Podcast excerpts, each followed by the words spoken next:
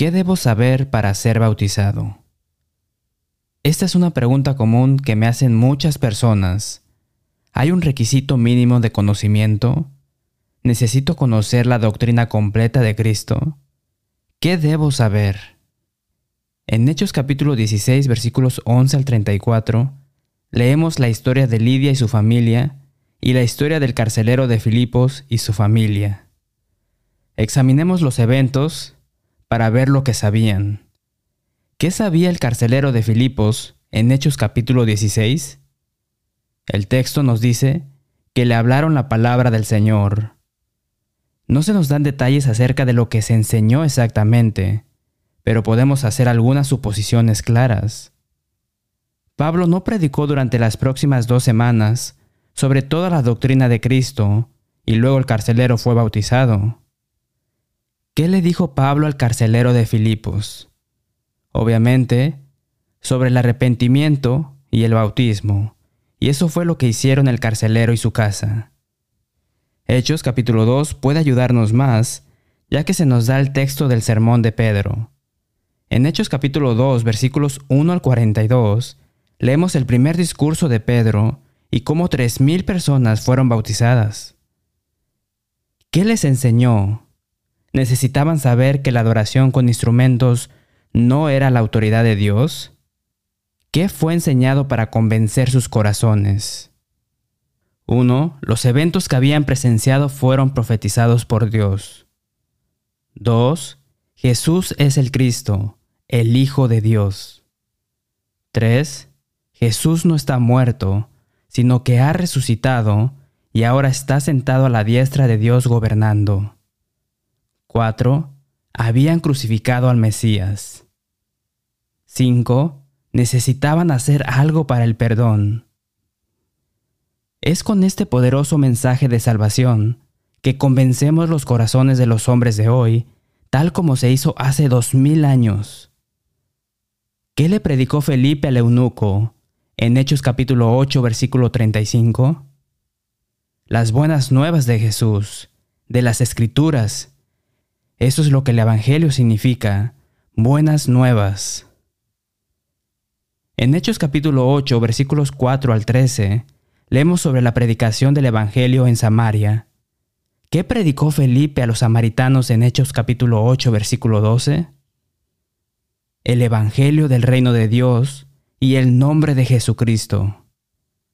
En Hechos capítulo 10, versículos 1 al 48, leemos sobre Pedro y Cornelio, ¿Qué enseñó Pedro? La vida de Jesús, que fue crucificado y resucitó al tercer día, y que todo el que obedezca sus palabras será salvo. Estas son las cosas que se necesitan saber. Estaban condenados por el pecado, necesitaban arrepentirse y ser bautizados. Me temo que muchos han hecho un estandarte, modelo, patrón, diseño diferente para la salvación que lo que Dios nos ha dejado. Creo que a veces pensamos que debemos enseñarles todo lo que sabemos acerca de Dios antes de que puedan ser bautizados. Pero no vemos ningún ejemplo de esto en las escrituras. La salvación es muy simple. Uno debe estar listo para someter su vida a Dios en todo y obedecer las palabras del Señor para la salvación no se requiere un conocimiento perfecto. Si lo fuera, ¿quién de nosotros podría ser bautizado? ¿Alguien dirá que tiene un conocimiento perfecto de las escrituras? Eso es algo por lo que nos estamos esforzando para crecer en todas las cosas que nos ha encargado Cristo. Cristo no nos dice que seamos completamente maduros antes de que se nos ofrezca la salvación. ¿Podemos probar esto con las escrituras? Absolutamente. Considere a Simón el mago, en Hechos capítulo 8 versículos 14 al 24. Fue bautizado con los otros samaritanos. ¿Tenía Simón un conocimiento perfecto acerca del Espíritu Santo? Obviamente no, porque pensó que podía comprar el don de Dios. ¿Anuló eso su bautismo? No, solo necesitaba arrepentirse. ¿Qué hay de los judíos cristianos? ¿Tenían un conocimiento perfecto acerca de las escrituras y la voluntad de Dios? No. De lo contrario, nunca habría habido ningún problema sobre la circuncisión, la carne sacrificada a los ídolos y el día de reposo. Incluso el permitir a los gentiles entrar en el reino de Dios. ¿Fue negada su salvación? No. ¿Necesitaban aprender la verdad y crecer en el Señor? Sí. Por otro lado, no es simplemente recitar estas cosas para mostrar que uno está listo para ser bautizado. Cualquiera puede decir que creo que Jesucristo es el Hijo de Dios. Cualquiera puede decir que Jesús murió y luego fue resucitado por Dios el Padre tres días después. De hecho, nuestros niños de cinco años pueden decir esas mismas palabras, pero vemos que estos hombres entendieron bien qué es el pecado y por qué necesitaban a Jesús. Sabían que necesitaban a Cristo, de lo contrario, no habrían hecho la pregunta, ¿qué debo hacer para ser salvo? Entendieron lo que Cristo había hecho por ellos y estaban sometiendo sus vidas al Señor, arrepintiéndose y bautizándose.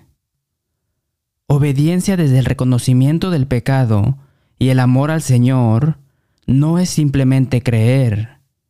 Es el amor al Señor, la sumisión, la obediencia y la fe en Dios lo que lleva a alguien a estos actos, como hemos visto en numerosos ejemplos en el libro de los Hechos. ¿Importa dónde le bautizan? ¿Qué enseñan las escrituras?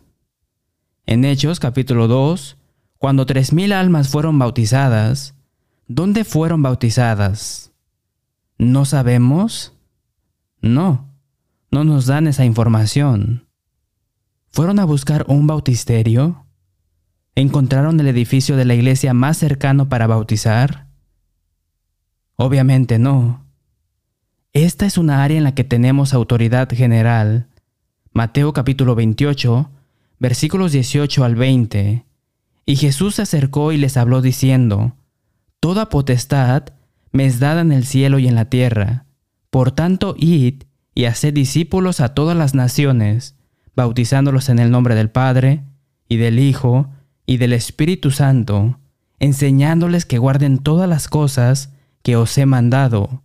Y he aquí, yo estoy con vosotros todos los días, hasta el fin del mundo. Amén. Se nos dice que debemos ir y hacer discípulos de todas las naciones, bautizándolos en el nombre del Padre, y del Hijo, y del Espíritu Santo, enseñándoles a los nuevos discípulos a obedecer todos los mandamientos que nuestro Señor Jesucristo nos ha dado.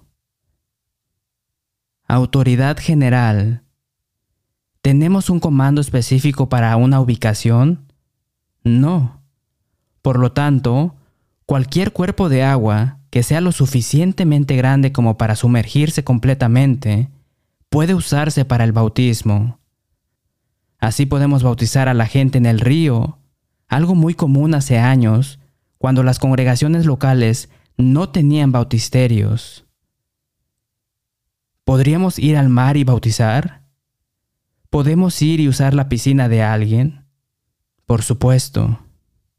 Avancemos un poco más.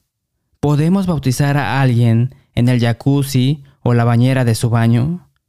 Sí, siempre que haya suficiente agua para sumergirse completamente. Supongamos que nuestro bautisterio se estropea y necesitamos bautizar a alguien. ¿Podemos usar algún otro edificio de una iglesia que tenga un cuerpo de agua y bautizar allí? ¿Importa qué cuerpo de agua usamos? No. El punto es que no necesitamos bautizar solo en este edificio o solo con nuestro bautisterio. Se nos ha dado autoridad general para bautizar en agua y eso nos da la discreción de encontrar cualquier cuerpo de agua que nos gustaría o que podamos usar. Gracias por sintonizar dejando que la Biblia hable. Esperamos que nos visite en una de las congregaciones de la Iglesia de Cristo. Finalmente decimos con el apóstol Pablo, en Romanos capítulo 16, versículo 16, os saludan todas las iglesias de Cristo. Hasta la próxima semana y que Dios les bendiga.